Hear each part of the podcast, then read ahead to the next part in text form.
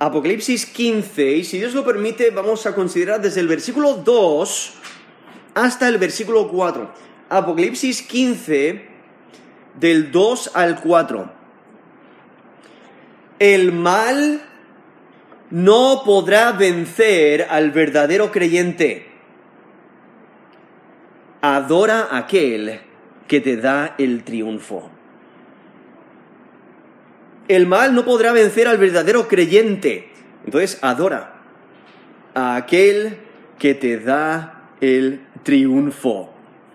Aquí en capítulo 15 eh, vemos aquí una escena en el cielo que precede la serie de las siete copas.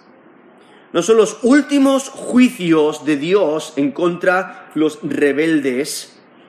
Y Dios eh, va a castigar al impío, va a castigar el mal. Aún Satanás, la bestia y el falso profeta van a recibir lo que merecen. Todos los que se oponen contra, contra Dios van a recibir la ira de Dios.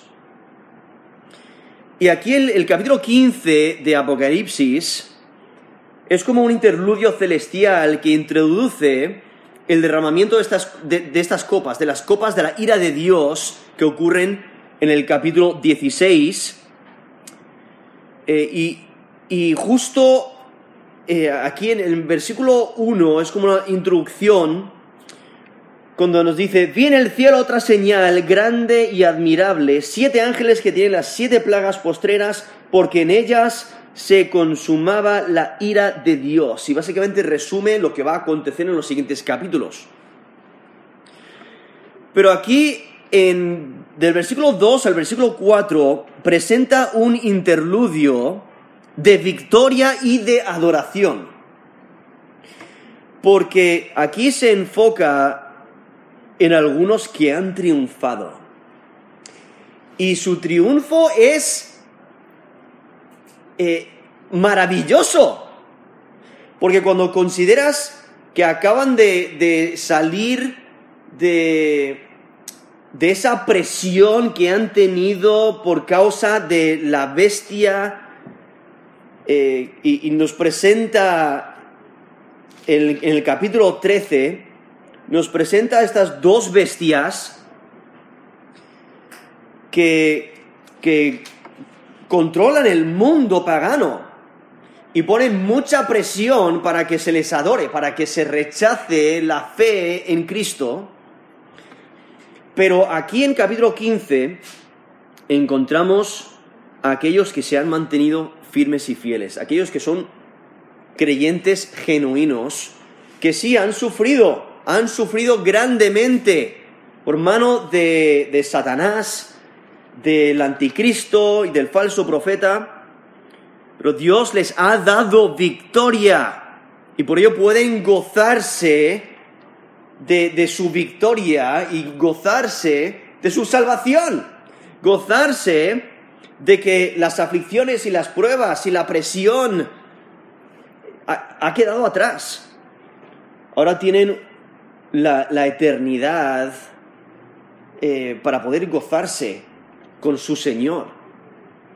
Y cuando lees la descripción ahí en capítulo 13 de estas bestias, eh, son terroríficas. Porque nos dice Apocalipsis 13, versículo 1, dice, me paré sobre la arena del mar y vi subir del mar una bestia que tenía siete cabezas y diez cuernos, y en sus cuernos diez diademas, y sobre sus cabezas un nombre blasfemo. Y la bestia que vi era semejante a un leopardo, y sus pies como de oso, y su boca como, de, como boca de león, y el dragón le dio su poder, y su trono, y gran autoridad. El dragón se refiere a Satanás. Entonces aquí vemos al anticristo, ¿no? La, bestia que tiene esta autoridad dada por Satanás. Y versículo 3 dice, vi una de sus cabezas como herida de muerte, pero su herida mortal fue sanada y se maravilló toda la tierra en pos de la bestia. Y adoraron al dragón que había dado autoridad a la bestia y adoraron a la bestia diciendo, ¿quién como la bestia y quién podrá luchar contra ella?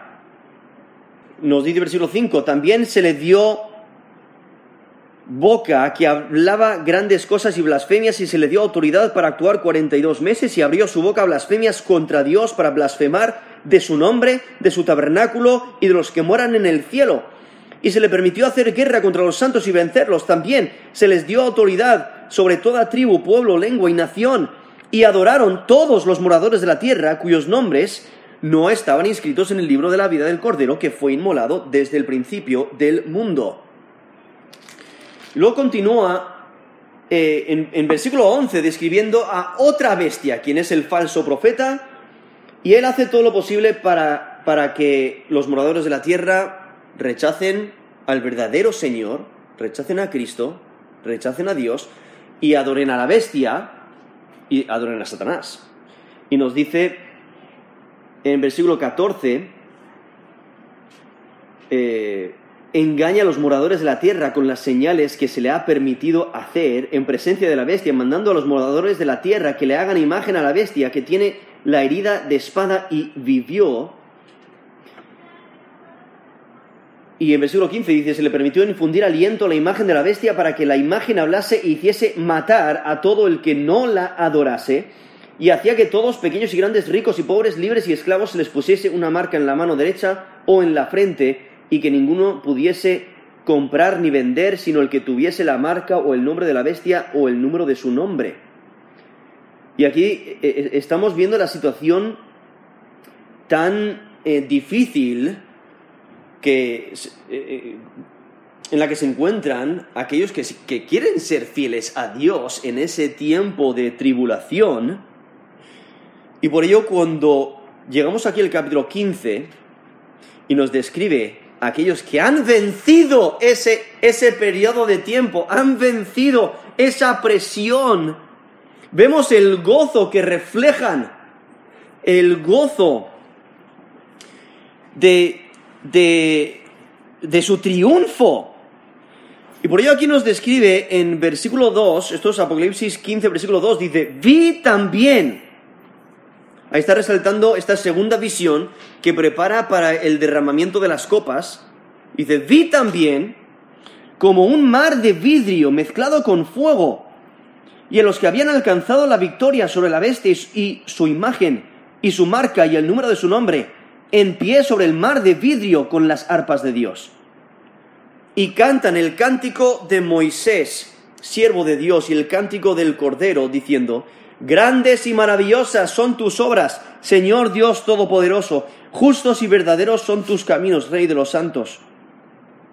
¿Quién no te temerá, oh Señor, y glorificará tu nombre? Pues solo tú eres santo, por lo cual todas las naciones vendrán y te adorarán, porque tus juicios se han manifestado. Eso es Apocalipsis 15 del 2 al 4. Y entonces aquí vemos cómo el, apóstol Juan ve a aquellos que han salido victoriosos de la lucha contra la bestia.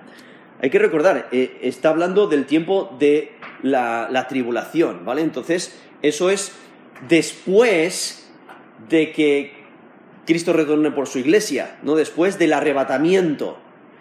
Entonces, si tú has puesto tu fe y confianza en Jesús como Señor y Salvador, tú no vas a estar eh, presente en el tiempo de la tribulación.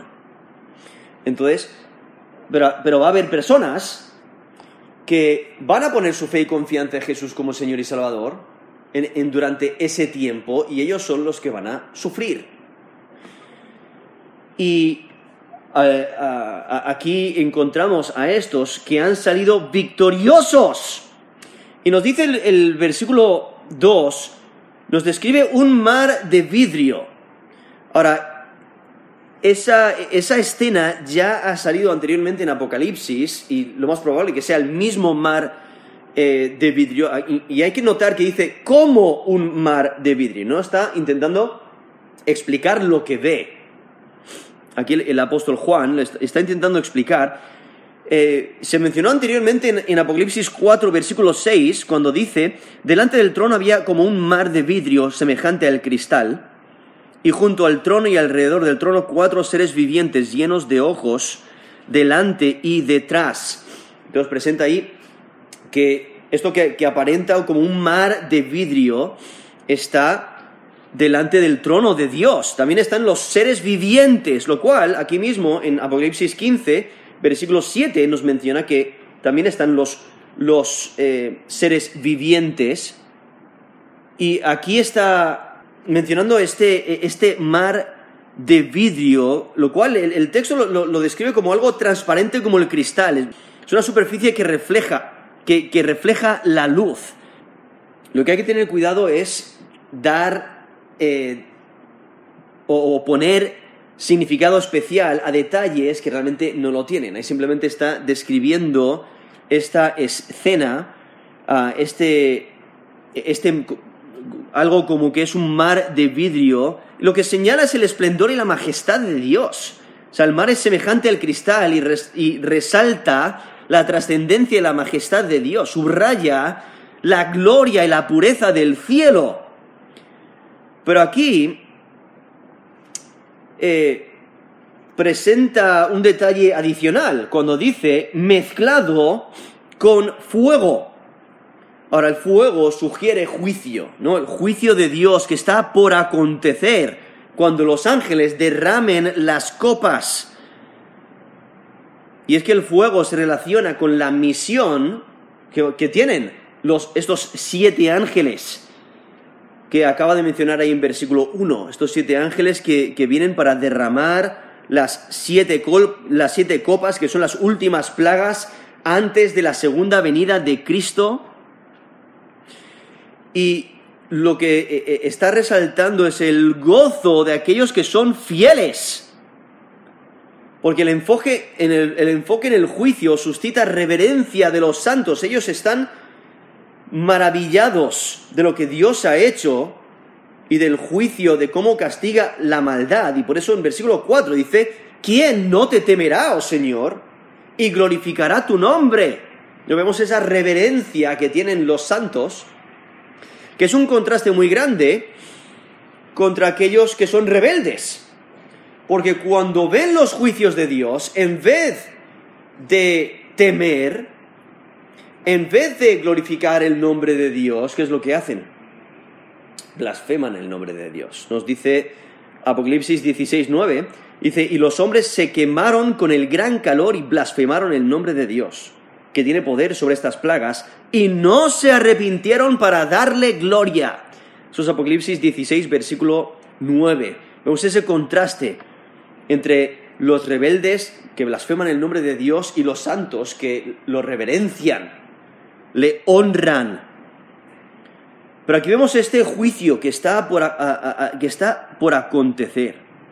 Ahora, estos victoriosos, no está hablando de, todos los creyentes de todos los tiempos, ¿no? Está hablando de aquellos que, acaban de salir de esa tribulación y, esa persecución que han recibido de, de, la bestia, que nos, ya nos ha mencionado el texto que eh, en, Apocalipsis 13, 15, que el que no adorase a la imagen de la bestia, eh, les hiciese matar a, todo, a todo el que no la adorase. Y, de todas formas, eh, la bestia ha tenido, se le ha dado la, posibilidad de vencer, ¿no? de vencer a los a los creyentes durante ese tiempo, pero lo que se da cuenta es que su victoria eh, es muy temporal. La victoria de la, de la bestia sobre los creyentes simplemente ha sido quitarles la vida, pero no es que sea mucha victoria, porque eso es exactamente el lugar, eh, ese es el, lugar donde Satanás, ni la bestia, ni el falso profeta ya los puede tocar. Ellos son los que tienen victoria. Eh, ahí en Apocalipsis 13, 7 nos menciona que se le permitió hacer guerra contra los santos y vencerlos. Y esa victoria aparente es, es muy corta, porque vemos el contraste ahora con aquellos que han muerto por causa de Cristo, que se han mantenido fieles y firmes aún a pesar de gran persecución y gran dificultad, vemos que ellos son los que han obtenido victoria. Entonces, estos victoriosos eh, son los que no han recibido esa protección, como si recordáis en Apocalipsis 12, versículo 14, nos menciona a la mujer, y la mujer que, que representa a Israel, ellos han sido protegidos, nos dice en Apocalipsis 12, 14, se le dieron a la mujer las dos alas de la gran águila para que volase de delante de la serpiente al desierto y a su lugar, donde es sustentada por un tiempo y tiempos y mitad de un tiempo. Entonces recibe protección, pero hay otros que no, que son testigos fieles durante ese tiempo. Y e, e, estos son los victoriosos que menciona aquí en Apocalipsis 15, versículo 2, que, que cantan esta canción de victoria son los que han resistido el engaño y toda presión de la bestia. Han permanecido en la fe a pesar de, gran persecución. Y por ello el texto resalta a aquellos que han permanecido fieles a pesar de las exigencias de la bestia. Eh, y todas sus adversidades y sus problemas resaltan su triunfo. Sí han sufrido, pero pueden gozarse en su salvación. Eh, nos dice Apocalipsis 12, 11. Ellos le han vencido por medio de la sangre del cordero y de la palabra del testimonio de ellos, y menospreciaron sus vidas hasta la muerte. Esto es Apocalipsis 12, versículo 11, y simplemente viendo a estos que, que eh, la razón por la que han vencido es por la obra de, Cristo en la cruz, por la sangre del Cordero. Y sí, eh, se le permitió a la bestia hacer guerra contra ellos y vencerles, pero los que realmente reciben la victoria son aquellos que han permanecido fieles ante la persecución. Y por ello eh, estos mártires ahora son los victoriosos porque prevalecieron ante la presión. Y aquí el texto enumera eh, tres obstáculos, porque nos menciona aquí en Apocalipsis 15, eh, versículo 2, menciona que han alcanzado victoria sobre la bestia y su imagen, su marca y el número de su nombre. Ahora, esa, esa frase y su marca eh, eh, está añadido eh, por algunos manuscritos, lo contienen, pero es añadido. Ah, entonces realmente solamente el, texto presenta tres, ¿no? La bestia, su imagen y el número de su nombre. Porque hay que recordar que la marca es lo mismo que el número de su nombre. Entonces, aquí vemos estos obstáculos que básicamente resumen la persecución homicida de la bestia y, en especial de, la segunda bestia que mata a todos que no adoran a la primera bestia. Pero esta gran persecución, pero estos se han mantenido fieles y no se han sometido a la bestia, ni a su imagen, ni al número de su nombre, esa marca que, que recibían todos los que adoraban a la bestia. Y es que los vencedores están de pie sobre el mar de vidrio, porque están delante eh, están delante del trono de Dios. Ahí la última parte del versículo nos dice, en pie. O sea, ¿dónde están estos vencedores? De, en pie sobre el mar de vidrio con las arpas de Dios. Y como mencioné antes, ahí en capítulo 4, versículo 6, nos menciona ese mismo mar de vidrio que está delante del trono de Dios. Entonces, estos que han vencido están delante del trono de Dios y están adorando a Dios. Incluso reciben arpas de Dios para adorar, eh, mostrando su victoria. Y adoran a Dios porque reconocen que su victoria viene de Dios. O sea, la razón por la que son victoriosos es porque Dios les ha dado la victoria y es por medio de la sangre de, del Cordero. Y estos instrumentos que tocan, en, este caso el, arpa, muestra la dedicación de servir, a, de servir a Dios. Y aún luego nos resalta que reciben su recompensa. En Apocalipsis 24 dice, y vi tronos y se sentaron sobre ellos los que recibieron facultad de juzgar, y vi, esto es Apocalipsis 24, y vi las almas de los decapitados por causa del testimonio de Jesús y por la palabra de Dios, los que no habían adorado a la bestia ni a su imagen, y que no recibieron la marca en sus frentes ni en sus manos, y vivieron y reinaron con Cristo mil años. Eso es Apocalipsis 20, versículo 4. Vemos ese triunfo, esa, esa recompensa que reciben aquellos que triunfan, que continúan en la fe. Y entonces en versículo 3, aquí Apocalipsis 15, versículo 3, nos menciona aquí en el versículo 3 y 4 este, e, e, estos cánticos. Dice, y cantan el cántico de Moisés, siervo de Dios, y el cántico del Cordero. Ahora aquí los vencedores no cantan en celebración de la ocasión que ha llegado. E, está llegando este juicio final y aunque el, el juicio es severo, los impíos y los rebeldes, los malévolos recibirán justicia y los justos van a ser vindicados. Van a recibir su salvación. Eh, se, completa esa salvación con esa destrucción de la maldad.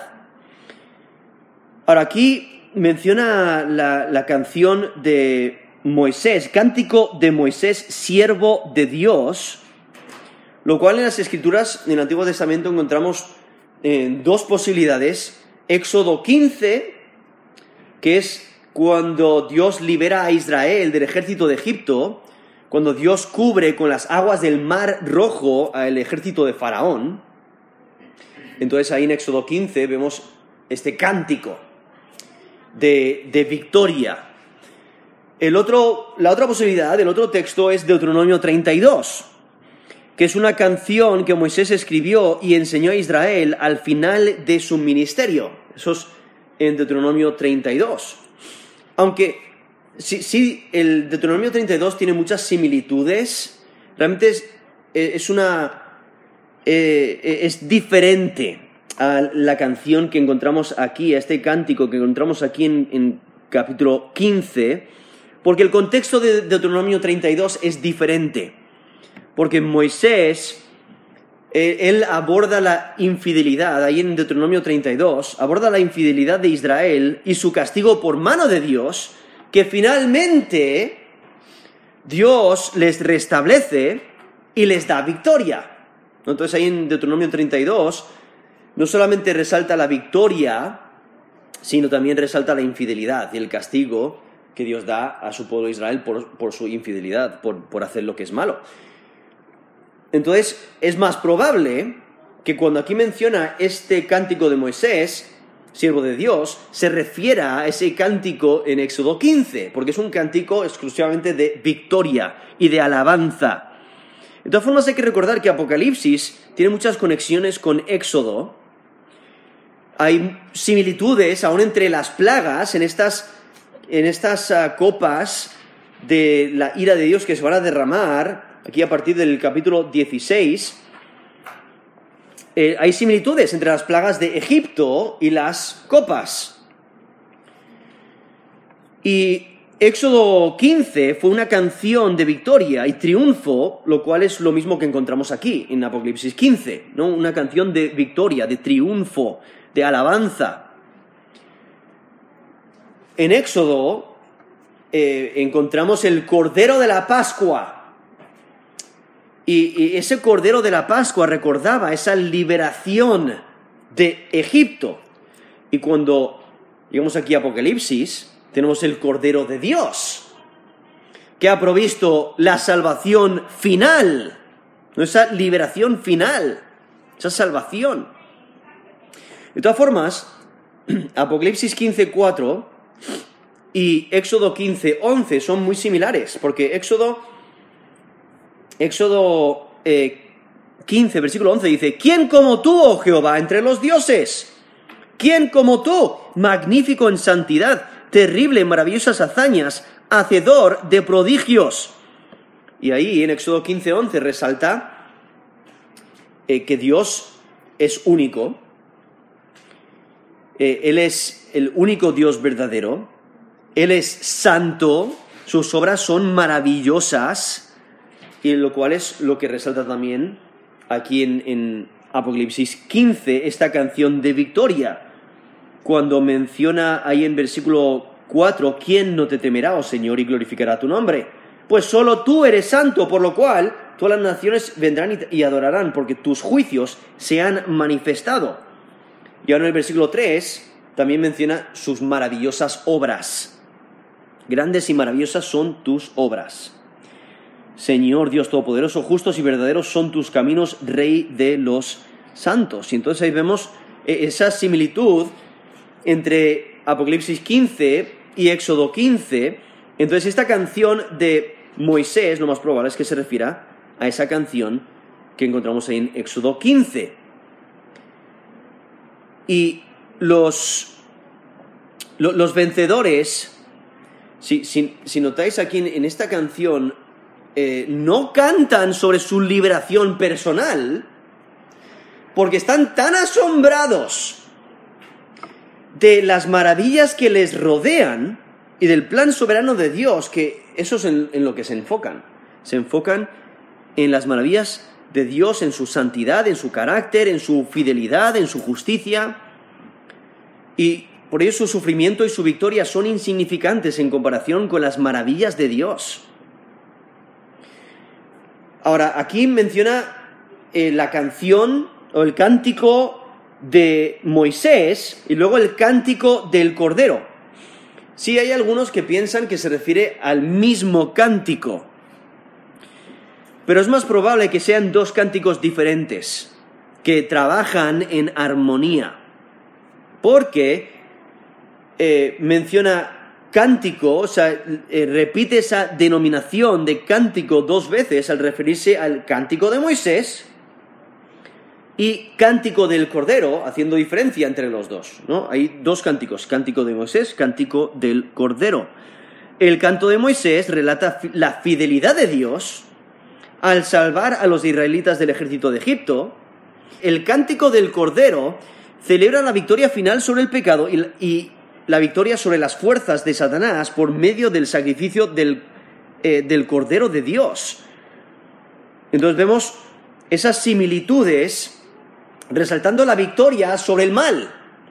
En el caso de esa canción, ese cántico de Éxodo 15, resalta la victoria y la fidelidad de Dios en contra de sus enemigos, en, en ese caso el ejército de Egipto, y el cántico del Cordero celebra la victoria y el triunfo sobre el mal sobre el pecado, sobre las fuerzas de Satanás.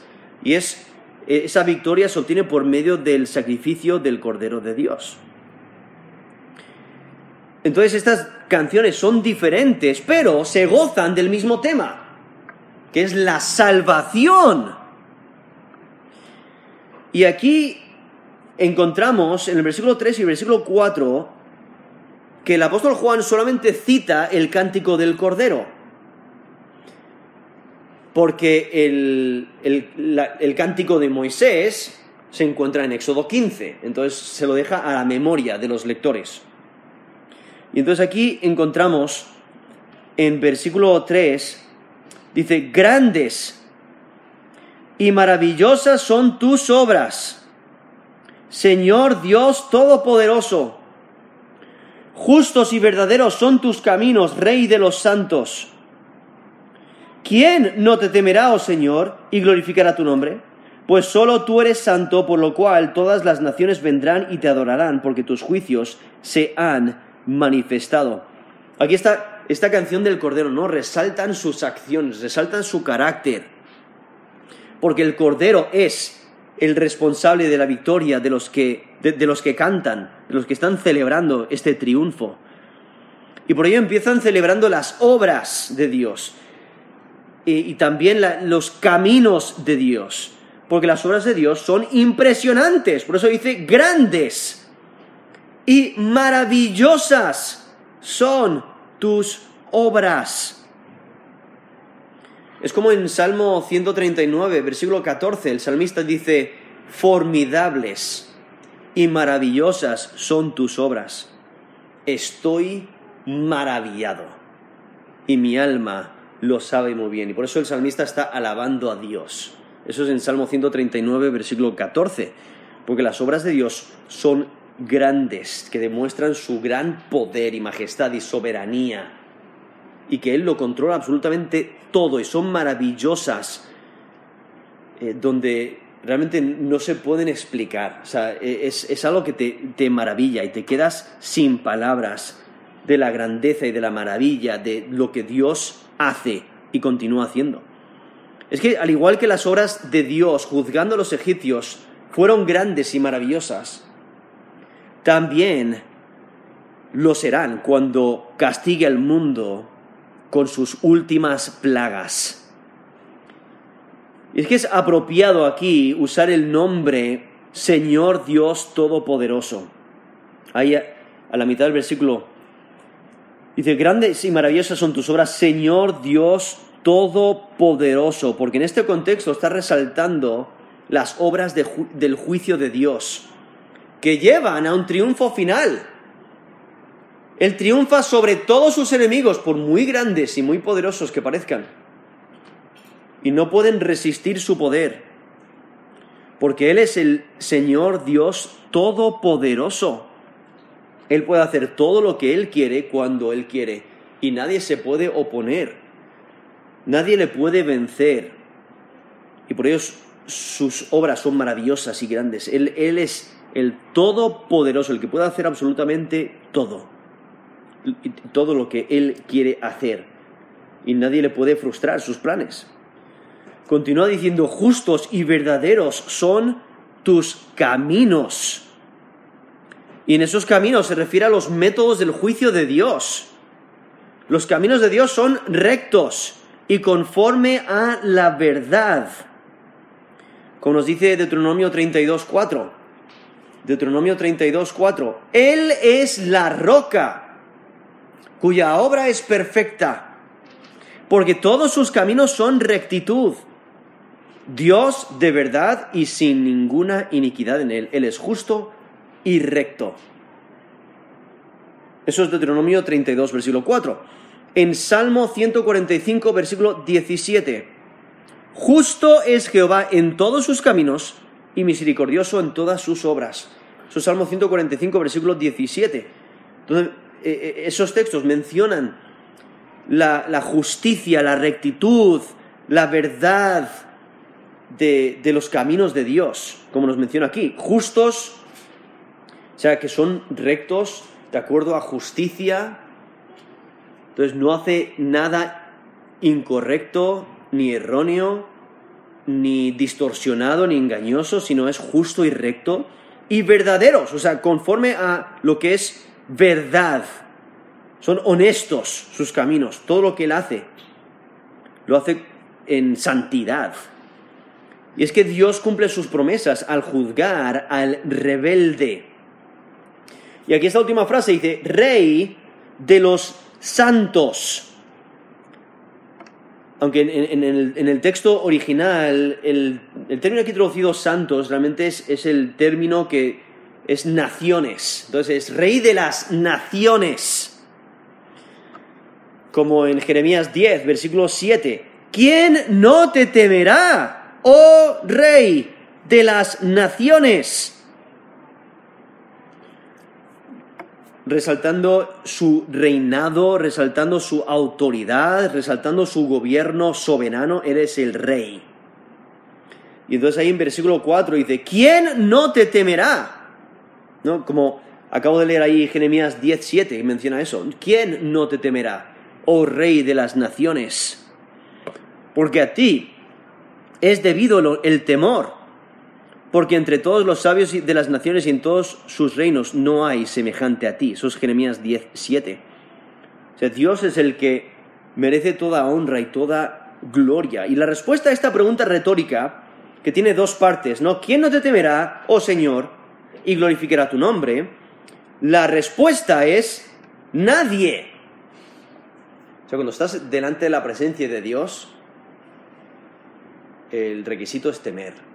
Aún tenemos a los demonios durante el ministerio de Jesús, se les nota el terror que tienen cuando están delante de Jesús y tienen miedo de, de castigo, temen. En Éxodo 15, 11 dice, ¿quién como tú, oh Jehová, entre los dioses? ¿quién como tú, magnífico en santidad, terrible en maravillosas hazañas, hacedor de prodigios? O sea, no hay nadie más como Él. Es el, Dios verdadero. Aquí vemos eh, eh, eh, esta, esta descripción de Dios, cuando dice, porque solo tú eres santo, por lo cual todas las naciones vendrán y te adorarán, porque tus juicios se han manifestado. Ahora, aquí no está diciendo que habrá una salvación universal, sino que después de las plagas los que sobreviven responderán positivamente a Dios. Y el temor de Dios reemplazará la rebeldía, reemplazará la insolencia.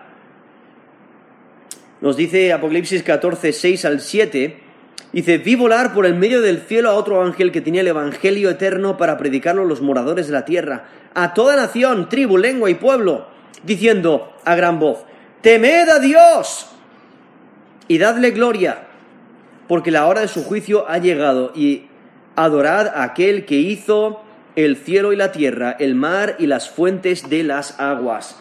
Eso es Apocalipsis 14 del 6 al 7. Y esa, eh, eh, eh, esa adoración tendrá ese cumplimiento en el reinado milenial, pero su cumplimiento final será en el estado eterno, que sigue el milenio. Cuando, como nos dice Isaías 45, 23, a mí se doblará toda rodilla y juzgará toda lengua. Eso es Isaías 45, 23, lo cual es el, texto que, luego menciona el apóstol eh, Pablo en Filipenses 2, del 9 al 11, cuando dice, por lo cual Dios también le exaltó hasta lo sumo y le dio un nombre que es sobre todo nombre, para que en el nombre de Jesús se doble toda rodilla de los que están en los cielos y en la tierra y debajo de la tierra, y toda lengua confiese que Jesucristo es Señor para gloria de Dios Padre. Entonces, tendrá cierto cumplimiento durante el reino milenial, pero eh, su cumplimiento final será en el estado eterno que sigue el milenio y aquí vemos esta, este temor, esta adoración que glorifican el nombre de, Dios. Porque el nombre representa a la persona, representa la, la revelación total de quién Él es. Glorificar el nombre del Señor es adorarle por quién Él es, por lo que ha hecho y por lo que hará. Ahora, ¿por qué temen? ¿Por qué glorifican el nombre del Señor? Aquí nos lo menciona. Dice, pues solo tú eres santo. Y luego la última frase, porque tus juicios se han manifestado. Nos da dos razones, ¿no? La santidad exclusiva de Dios y la manifestación de sus juicios, de que Él no eh, deja pasar la injusticia, sino que Él juzga.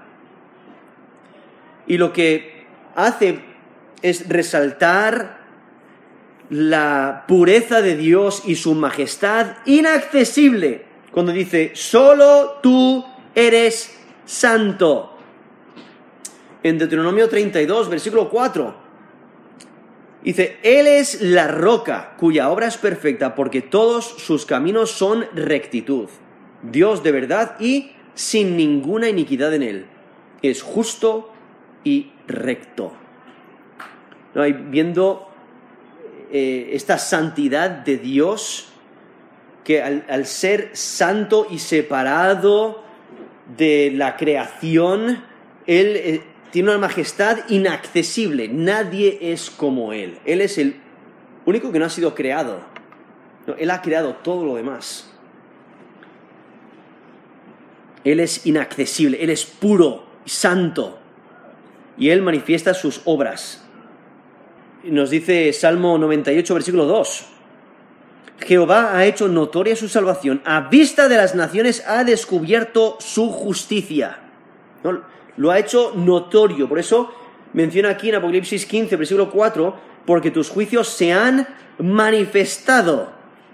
No, las ha hecho accesibles a los ojos de las personas, ha descubierto su justicia al juzgar y lo que va a acontecer con estas copas de la ira de Dios, donde se va a completar el juicio contra la maldad, va, a haber e, ese castigo que recibe la maldad que merece. Y lo que está hablando, está hablando de una sentencia judicial de condenación contra el mundo rebelde. O sea, Dios purifica al mundo con sus juicios y por ello es adorado. Por eso nos dice, por lo cual, esto es Apocalipsis 15.4, por lo cual todas las naciones vendrán y te adorarán, porque tus juicios se han manifestado.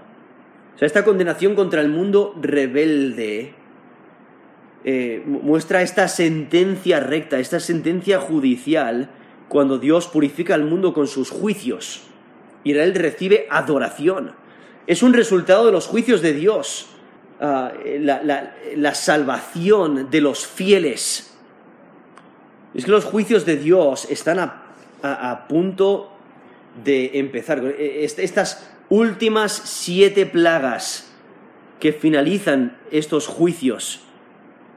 Y por ello aquí están cantando y celebrando estos que han salido victoriosos de ese periodo de tiempo ahí en la tribulación y cantan sobre su victoria y su triunfo y se enfocan en la soberanía de Dios, se enfocan en la justicia de Dios, se enfocan en la gloria de Dios, porque el mal no podrá vencer al verdadero creyente. Por ello debes de adorar a aquel que te da el triunfo.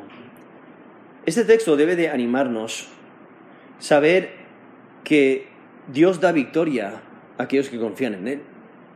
Especialmente las posibilidades que tenían eh, ahí, en, en su vida terrestre, con toda esa persecución, en todo el mundo en su contra. Parecía que la victoria era imposible. Pero cuando les matan por su fe, ahí es cuando realmente reciben la victoria. Y la victoria no es por su propio mérito, sino es por la obra de Cristo en la cruz. Y pueden gozarse y pueden alabar a Dios porque Dios ha demostrado su carácter, ha demostrado su juicio, ha demostrado que es confiable. Y por ello, ningún mal te puede vencer si crees en Jesús como Señor y Salvador, si eres un verdadero creyente y por eso debes de adorar a aquel que te da el triunfo. Así que no te desesperes cuando te encuentres solo, cuando, cuando aparenta que todo el mundo a tu alrededor cree exactamente lo opuesto a lo que tú crees, cuando te rechazan por tu fe, cuando quizás te tiren piedras. O quizás te maten por tu fe. Recuerda que Cristo ha obtenido la victoria y adora a aquel que te ha dado el triunfo, porque el mal no podrá vencer al verdadero creyente. Adórale. Adora a aquel que te da el triunfo. Vamos a terminar en, en oración.